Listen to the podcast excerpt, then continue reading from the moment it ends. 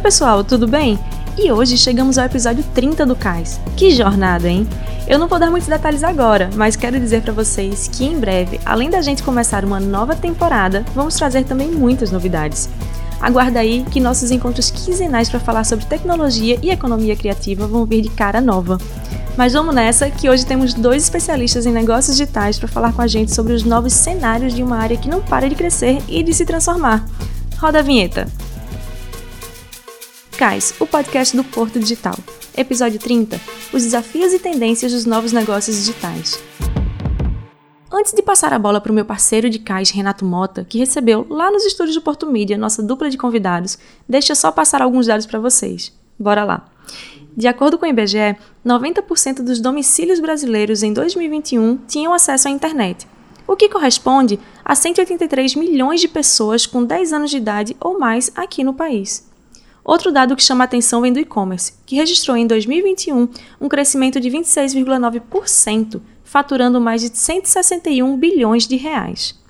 É evidente que todo esse crescimento teve como fator de aceleração as restrições de interações físicas causadas pela pandemia do coronavírus. Um levantamento feito pela Smart Hint afirma que nos cinco primeiros meses de 2022 houve um crescimento de 785% em comparação aos números de antes da pandemia.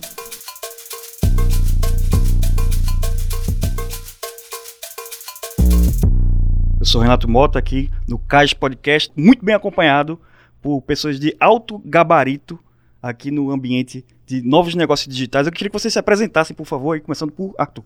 Sou Arthur, sou um dos sócios fundadores da mesa aqui do, do Porto Digital. Publicitário de formação, abandonei no início para virar UX designer. E aí hoje eu toco a parte de inovação e também de novos negócios da mesa. A gente, inclusive, já, já falou isso num podcast desse pessoal que largou a carreira para virar UX. Já foi tema aqui de episódios passados. E hoje temos um, um, um caso exemplar. Concreto, caso, um caso concreto. concreto. E também com a gente está aqui nosso querido Dui, por favor. Oi, tudo bom? Eu sou o Dui Aguiar.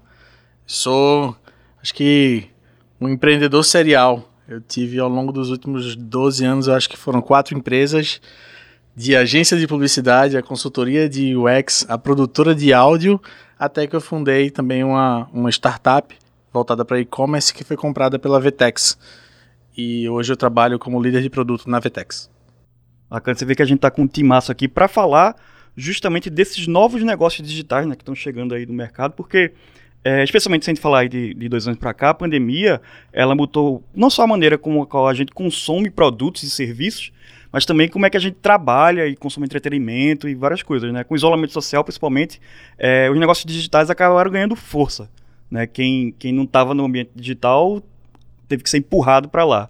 É, empreendimentos aí como e-commerce, como a gente já falou, né? Empresas de software como serviço, comunicação, marketing de conteúdo, tudo isso cresceu bastante aí nos últimos anos. Soluções é, diretamente relacionadas a demandas tecnológicas, né? Que exercem um papel fundamental nessa transformação digital do mercado.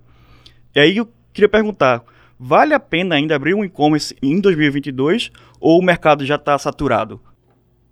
Eu acho que, que o questão de e-commerce, na verdade, é, é, muito mais o meio, né? Eu acho que se a gente for fazer um paralelo com Recife aqui, é, é você me perguntar se de repente vale a pena abrir uma outra hamburgueria gourmet em Recife ou é, uma outra barbearia, cara, espaço tem, é, depende de como você vende, como você divulga e, claro, é, a qualidade do, do seu serviço, do seu produto que você vende, né?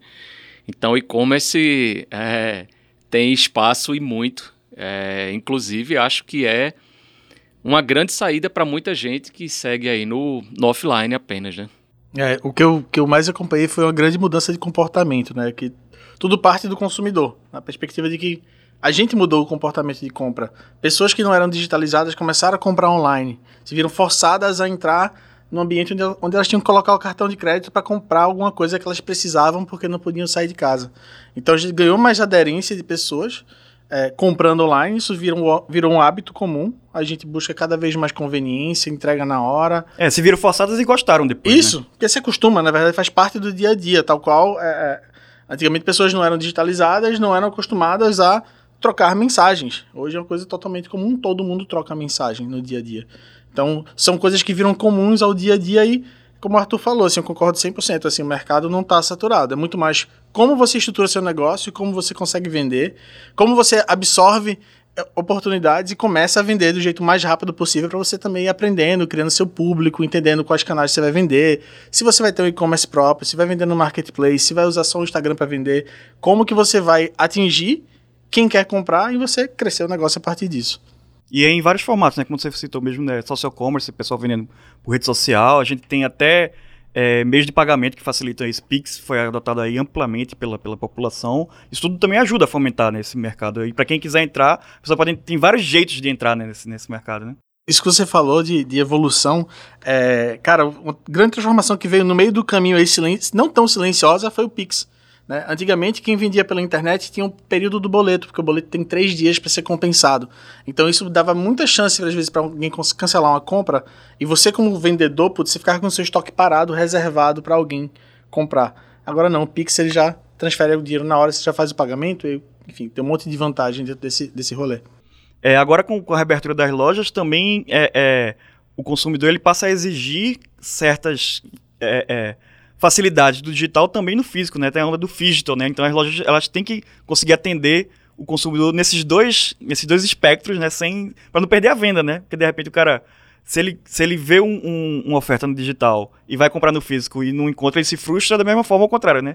Se ele vê, vê uma coisa na rua, quer comprar e vai para a loja online e não encontra, também se frustra, né? Tem que ter esse jogo de cintura. Essa né? é a grande o... questão do, do omnichannel, né? De como a gente consegue combinar todos os dados para o cara começar a navegação lá no site, ele chegar na loja e ele ter o mesmo atendimento, ver o mesmo preço, né? Ele ter, ter essa conversa integrada, porque é isso, né? A gente tem produto que a gente vai querer provar, ou que a gente vai querer tocar para ver como é a experiência dele.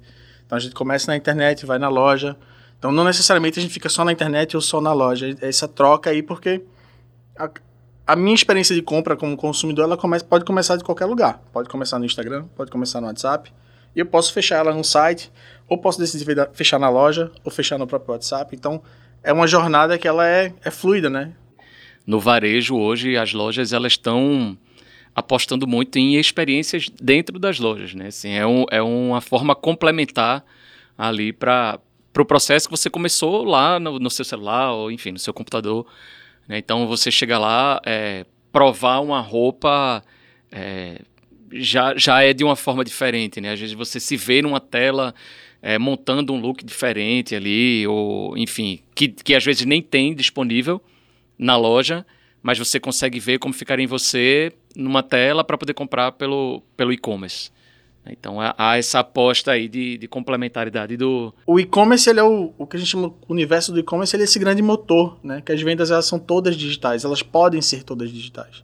Né? E isso tudo passa para um lugar só integrado, as coisas funcionam. E não só a venda, como você falou, o próprio relacionamento, né? De repente a pessoa comprar uma coisa online, conseguir trocar na loja, também até esse pós-compra também, né? isso tudo acontecer com mais com mais fluidez, né, entre os canais, né? Pós-compra é um dos grandes fatores de venda, na verdade. Quando você vai trocar e você faz uma, você vai numa loja, vai fazer uma troca, você pega um, e você vê outros produtos na prateleira, você fica interessado por outras coisas, você pode comprar. Então ele é um grande gatilho de venda. Uma das coisas que, que a gente viu acontecer muito é, do início da pandemia para cá é, foi o, o, a adoção do conceito de ship from store. Né? Então, é isso: você compra é, online e ou você vai lá e retira na loja, ou o produto que vai para sua casa ele não vem de um galpão de distribuição, ele vem de uma loja mais próxima da sua casa. Então, no fim das contas, você ganha tempo né, de, de, de receber seu produto. E hoje, numa, numa pesquisa é, recente, é, a gente viu que as pessoas hoje elas decidem mais as suas compras é, muito mais pelo tempo, pelo prazo de entrega do que somente pelo preço. Então, é, faz uma diferença muito grande de você comprar online e ter uma loja próxima que te entregue bem rápido. É a conveniência como chave para isso tudo acontecer, né? Isso, exatamente. E essa loja, às vezes, nem é da própria marca. Se eu sou uma grande marca que eu estou vendendo online e eu tenho um fornecedor, que é um parceiro meu, que vende o mesmo, que revende o meu produto, eu posso ter ele integrado à minha plataforma e oferta o produto que ele está vendendo, na verdade, porque eu não tenho no estoque ou porque é mais conveniente para o consumidor comprar e receber aquela entrega, aquele parceiro, aquele supplier é que vai fazer aquela entrega para mim. É, no fim das contas, é, eu acho que a gente teve uma evolução é, junto com o e-commerce durante a pandemia, dos serviços de logística, né? No fim das contas, as, as empresas de logística urbana, não só logística urbana, né? Logística em geral, né? de fazer entregas muito mais rápidas é, e crescer o número de, de empresas do segmento, né?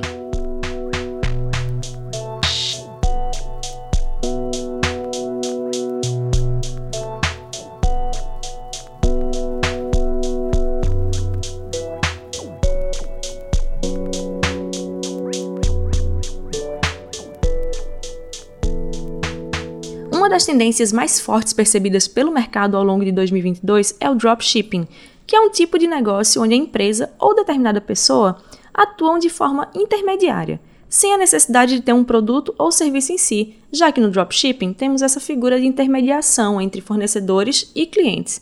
Uma publicação do Sebrae aponta que a área sozinha deve faturar até 2025 a cifra de 557 milhões de reais. Cara, dropshipping é um jeito rápido de você começar a vender uma coisa que você não tem. Né? Existem alguns cenários quando eu sou empreendedor e estou montando o meu e-commerce, às vezes eu sou um artesão, estou vendendo meu próprio produto. O dropshipping é o contrário disso. Eu vendo um produto que não sou eu que faço. Né? Eu só estou intermediando e criando uma vitrine digital daquele produto para que alguém possa comprar, porque ela confia em, em mim, confia na minha marca, né?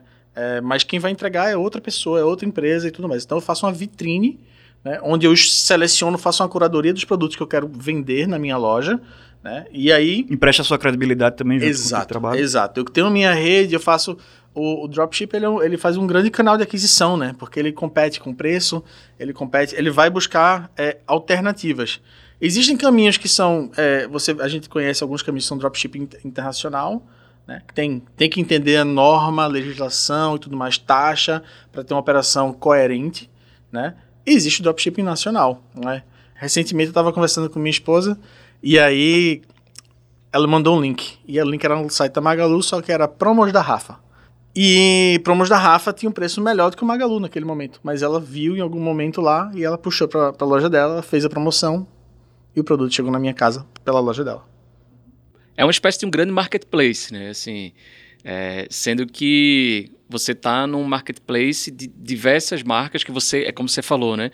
É, você está emprestando a sua imagem, você está emprestando a sua credibilidade é, para vender outras marcas e no final das contas é, é um ganho é, dos dois lados, né? Do, do, do, produtor daquele, né? De quem entrega aquele produto e de quem vende, né? De quem bota na vitrine.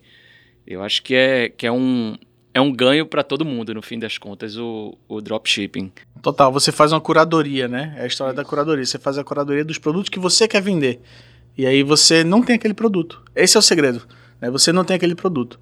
Então você pode fazer isso. É, a Magalu faz isso. A Magalu tem o magalu.você. Então existem pessoas que têm. Eu posso ter o lojão do Dui dentro da Magalu. E aí o lojão do Dui tem toda a curadoria de itens que tem no site da Magalu que eu gostaria de vender e ofertar para minha rede. E aí, quando eu faço isso, eu vendo e ganho uma comissão sobre essa venda. Então, é um jeito barato de você começar a vender pela internet.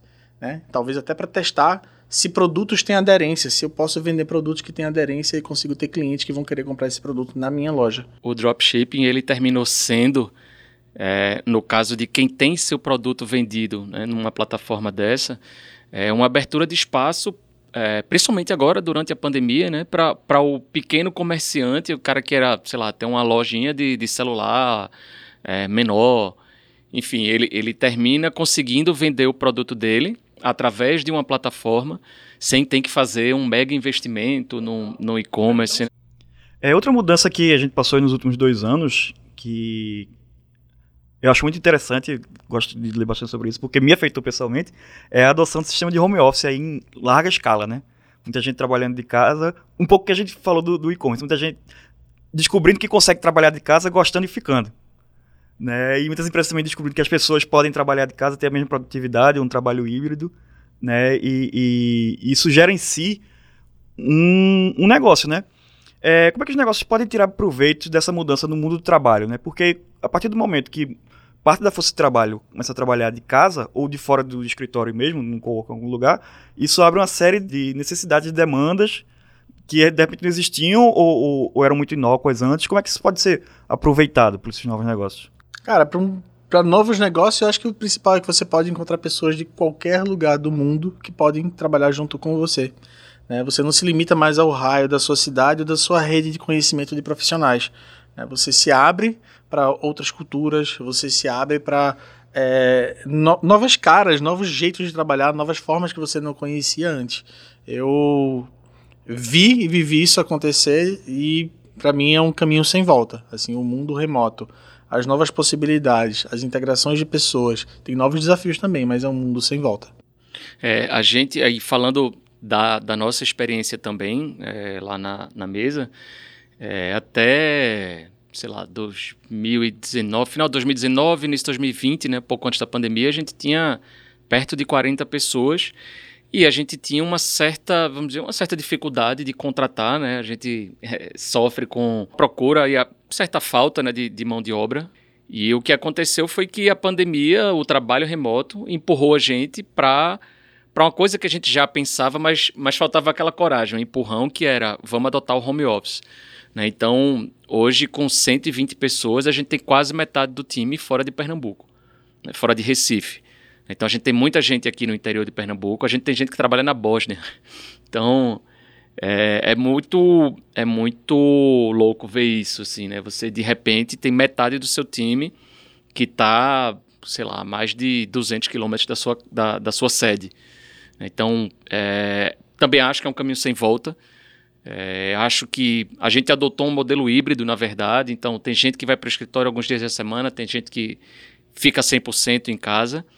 É, e tem, tem resolvido. A gente teve muito medo no início é, com a produtividade, o que, é que ia acontecer, mas a resposta foi muito boa. Então terminou que a gente percebeu que isso era uma necessidade também dessas pessoas de, de trabalhar em casa, de estar em casa, de estar perto dos filhos, de estar, é, enfim, perto dos seus animais, das suas plantas, é, e enfim, ter um retorno de trabalho bem, bem legal.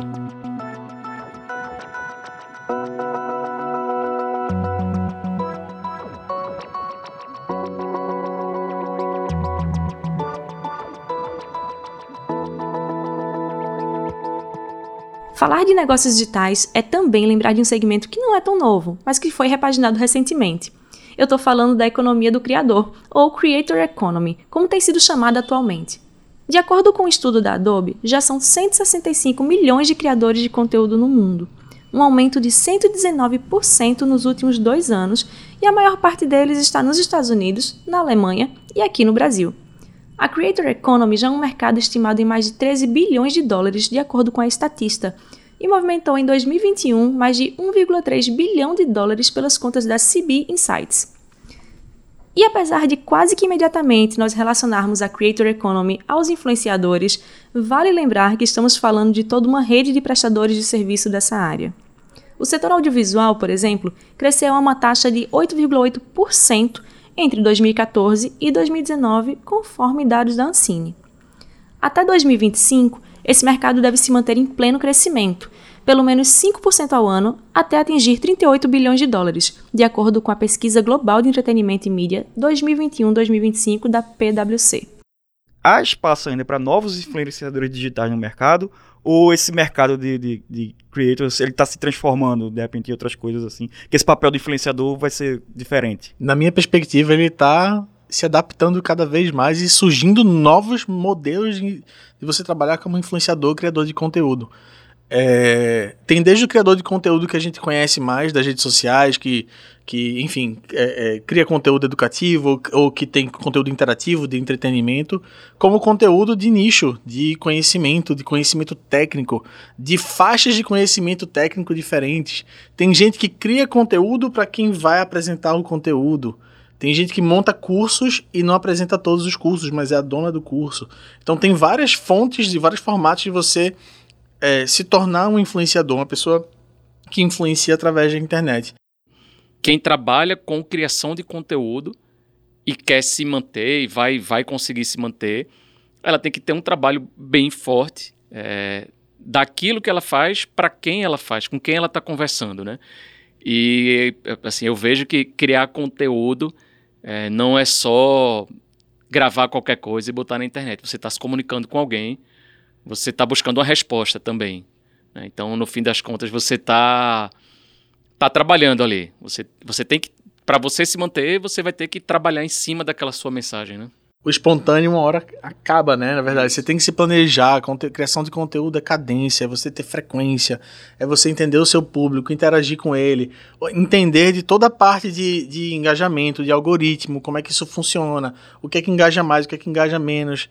Então tem uma, uma, uma parte talvez inicial de um boom de influenciadores que começam por uma coisa que chama muita atenção, mas manter isso é o que, eu, na minha opinião, é o principal desafio. É uma parada interessante que eu acho dessa Creator Economy, tem muito a ver com isso que você falou, Luiz, que é. Porque recentemente eu tive no, em Belo Horizonte, na, no Fire Festival da Hotmart, e falava muito disso lá.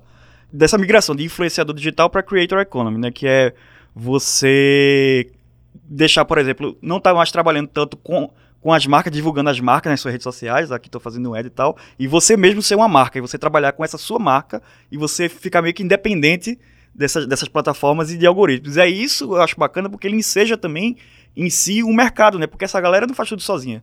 Você precisa de um editor de vídeo, você precisa de um designer né, para fazer o, suas peças, você precisa de um, de um roteirista para fazer teu roteiro, né? Isso movimenta um mercado grande, né? Assim, que um potencial gigante de crescer, né? Sim, movimenta bastante. Eu acho que junta muita coisa do que a gente está falando aqui. A gente falou de influenciador, a gente falou de e-commerce, é, agora a gente está falando de de possíveis infoprodutos, é, eu criar uma marca, eu ser uma marca, né? Então, é, existem casos onde a gente vê que o próprio influenciador ele começa a gerar conteúdo sobre um tema que interessa ao público dele e aí ele cria novas fontes de receita. Ele cria um curso e ele chama esse, esse pessoal para fazer o curso dele. Para ele fazer o curso dele, ele precisa de um designer que vai montar a arte do curso, que vai fazer ajudar ele a fazer as, as apostilas, as apresentações, o conteúdo daquele curso. Ele precisa de um editor de vídeo, ele vai começar a movimentar o mercado que está em volta dele. E no final, o que é que faz tudo acontecer? Uma compra. Né? Então ele tem um comércio ali por trás porque ele está vendendo alguma coisa. Só que ele está criando uma nova fonte de receita. Ele podia ter começado como influenciador, onde ele divulgava marcas, onde ele fazia parcerias e tudo mais, ou criava conteúdos explorando aquelas marcas. E agora ele cria um conteúdo onde ele é a marca, onde ele é a fonte de conhecimento e ele pode transitar nesse cenário o próprio digital influencer, é, o, creator, né, o economic creator, ele tem que ter é, cuidado dele mesmo não se saturar, né, é, da, da, imagem dele. Né? Eu acho que isso é, é, é perigoso. Às vezes, é, é, de repente, a forma que você dosa né, o seu conteúdo, é, o que você quer passar, a sua imagem, talvez tenha, tenha um reflexo na sua continuidade é, no, no, no, cenário, né? Até isso gera um mercado, né? Porque a pessoa de repente não pode fazer isso sozinha. Tem um consultor, um, um, empresário. E é interessante como você pode trabalhar nesse mercado de creator economy sem ser um influenciador, né? Ah, pô, eu gosto, eu curto, faço aqueles vídeos, mas não quero botar minha cara, não quero. Enfim, você consegue orbitar aquilo ali, tá dentro dele, sem exatamente estar no centro, né, da, das atenções. E tu até citou a questão de infoproduto, né? Porque gira um pouco disso, né? A pessoa criar produto, aí, e-books, audiobook, infográfico, apostila, videoaula, aplicativo, livro, música, né? Tudo dá para dá tirar disso. É interessante, por exemplo, no caso dos cursos, o dado do INEP mostra que cerca de 1,7 milhão de brasileiros realizaram matrículas em cursos EAD em 2020, né? Também foi outra coisa que a pandemia acabou é, é, aumentando aí o, acesso, o interesse das pessoas. Primeiro semestre de 2021, enquanto as matrículas de cursos presenciais caíram 8,9%, as inscrições de EAD seguiram aumentando em 9,8%. Então também é outro mercado, né? De oferecer cursos, oferecer consultorias, né? Total. O que eu vejo é que é, parte do, do, do início dessa conversa toda, o comportamento mudou. A gente busca coisas convenientes. O Arthur falou de como a equipe dele trabalha e como algumas pessoas acham mais conveniente trabalhar 100% de casa. Né? Então, nosso hábito de consumir produtos, conteúdo, tudo mudou. Né? Então, é, é muito melhor que eu escolha a hora que eu vou absorver um conteúdo para mim do que se eu tiver um horário fixo por semana. Mas isso se adapta ao meu perfil de aprendizado, onde eu escolho o que eu quero fazer. Então, essa, isso é muito conveniente para mim. Então, isso abre essa margem, abre espaço para que a gente consiga ter acesso, um, a coisas que vão além nossa, do nosso raio, né? Então, são cursos que estão além do nosso raio, é, às vezes em outro idioma, é, que vão complementar o que a gente precisa, vão nutrir o que a gente está querendo buscar naquele momento, qual a conveniência que a gente está buscando atender naquele momento. Às vezes é um conhecimento rápido, às vezes é um curso mais profundo, mas abre um grande, na minha opinião, abre um, abriu um grande mercado de possibilidades para que a gente possa usufruir dele. Eu acho que, como consumidor, a gente só ganha. Falando de criança, né? Criança teve que ficar parada na frente de uma tela assistindo aula. Eu vejo que houve um aumento muito grande é, no consumo de cursos para crianças online porque elas passaram por esse período de adaptação em ficar em frente a uma tela assistindo aula. E aí, no caso, a gente está falando de cursos que são desenhados e preparados para isso, porque no começo da pandemia foi uma coisa muito de improviso, né? Exatamente. Que acabou prejudicando, inclusive, várias, várias crianças e vários jovens. Mas aí a gente está falando de uma adoção é, real de cursos desenhados para aquilo, feitos para aquilo, que aí já tem uma aceitação maior, né? Exatamente. E, e, a gente viu um boom de investimentos nessas, nessas plataformas de, de EAD, né? É, porque porque precisava-se disso, né? Do volume de, de oferta de, de serviço de qualidade para esse tipo de, de aula, né? Não só você apostar num, numa plataforma como um Meet, como um Zoom, né? mas você ter outras plataformas como um Hotmart da vida, por exemplo, né? que, enfim, é, aumentou absurdamente aí o, o, consumo. Eu digo isso porque eu, eu fiz vários cursos, cursos do que eu não, nem imaginava fazer, é, eu fiz. Eu vi também os cursos se adaptando a ser não só o formato que o Marta falou. Tipo assim, tem um formato que é gravado, tem um formato que é ao vivo. Não, tem os dois jogando juntos, né? Como é que mantém a liga com o aluno ali naquele dia a dia para que ele também não se perca, né? A taxa de também de você começar e parar um curso e não terminar é muito alta, né? Então a sua, a, a sua taxa de, de perda de aluno no meio do curso é grande. É, então tem um cuidado importante dessas empresas se adaptando, criando, como, como vocês estão falando, a experiência voltada para esse perfil de aluno de AD.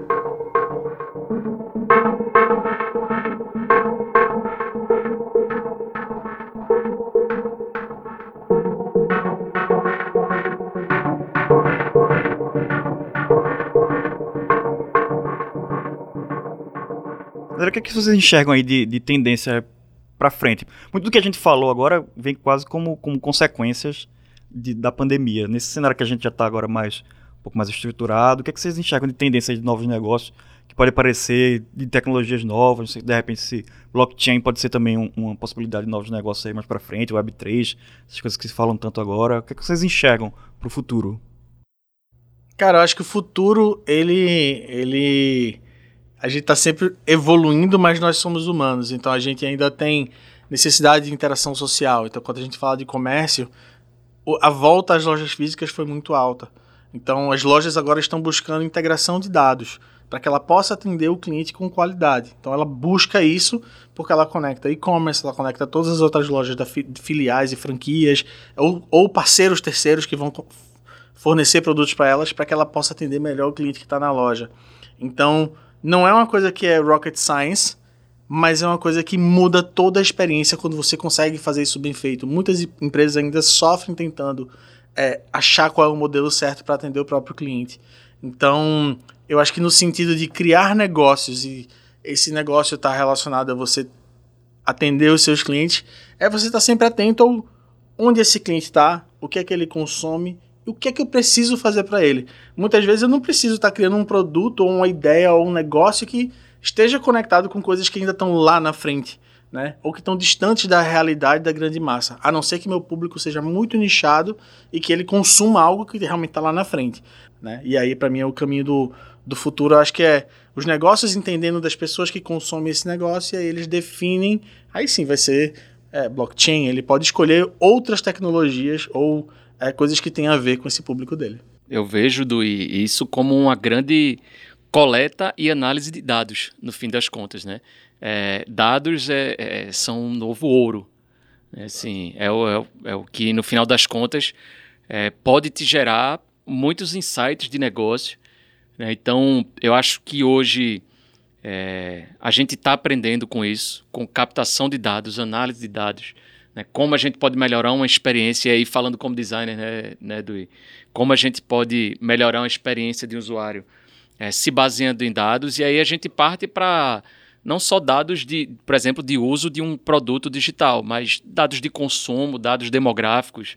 Né? É, acho que a data science aí é um, é um grande é, um grande, é uma grande mina de ouro aí, eu, eu imagino, para os próximos anos. Quantos produtos tem a marca do supermercado? O que é que o supermercado está fazendo? Ele tem todos os players de mercado ali disponíveis e ele vê que macarrão está saindo muito. E que ele pode ser competitivo com o macarrão. Então ele cria um macarrão com a marca dele, ele coloca na gôndola também. Então ele cria uma nova fonte de receita. Além de vender produtos dos outros, ele vende o próprio produto. Então esse cara faz o quê? Ele usa dados para saber o que mais sai naquela região. Quando houve o boom do Magalu, o que, é que aconteceu com o Magalu? Magalu organizava exatamente como é que estavam sendo as pesquisas nas regiões sobre produtos. Máquina de lavar está sendo muito procurada em Boa Viagem. Cara, todas as, as lojas de Boa Viagem vão estar tá munidas de máquina de lavar para atender o quê? Conveniência, para entregar rápido, para entregar com qualidade. Então assim, é como você absorve os dados para tomar decisão. E aí você cria novos produtos a partir disso também. Inclusive, se você quiser saber mais sobre dados, Big Data, Business Intelligence, temos um episódio disso também. Vai no feed, que a gente também já conversou sobre isso. Queria agradecer demais a presença aí de Arthur e de Edu, e principalmente que veio de São Paulo só para dar entrevista Exato. Pro, pro podcast. Aproveitando, começando por você, vamos inverter a ordem do, do começo. Do o pessoal que quiser te acompanhar aí, saber mais do seu trabalho, onde é que te encontra? Cara, pode me procurar no LinkedIn é, do Iaguiar, tá? Vai estar tá lá, uma foto rosa, sou eu. Eu, enfim, no LinkedIn também, é Arthur Sá. É, e também, se quiser seguir lá a mesa, é, pode buscar, tá lá no LinkedIn, tá no Instagram como Mesa Inc., arroba Mesa Inc. E vai lá, dá uma olhadinha como é, do arrasta para cima, arrasta ativa o sininho. Cima. Dá um like. Dá um like. É, se esquece aí de curtir. Isso, se inscreve no canal. Ah, vou fazer jabá também. Pode seguir Vtex Brasil e também pode seguir a Loja Integrada. Se for pequeno empreendedor, a Loja Integrada é a melhor plataforma do Brasil para isso. Aproveitar também, o Caixa Podcast está aí nas melhores plataformas de streaming de podcast aí do Brasil e do mundo. E a gente se despede por aqui e volta daqui a 15 dias. Valeu, galera. Abração. Cais é uma produção do Porto Digital em parceria com a Doravante Podcasts. Apresentação: Renato Mota e eu, Sara Falcão. Reportagem e roteiro: Guilherme Gates e Renato Mota. Revisão e checagem: Sara Falcão. Entrevistas: Guilherme Gates e Renato Mota. Edição e masterização: Rafael Borges. Trilha sonora: Estesia. Supervisão geral: Rossini Barreira.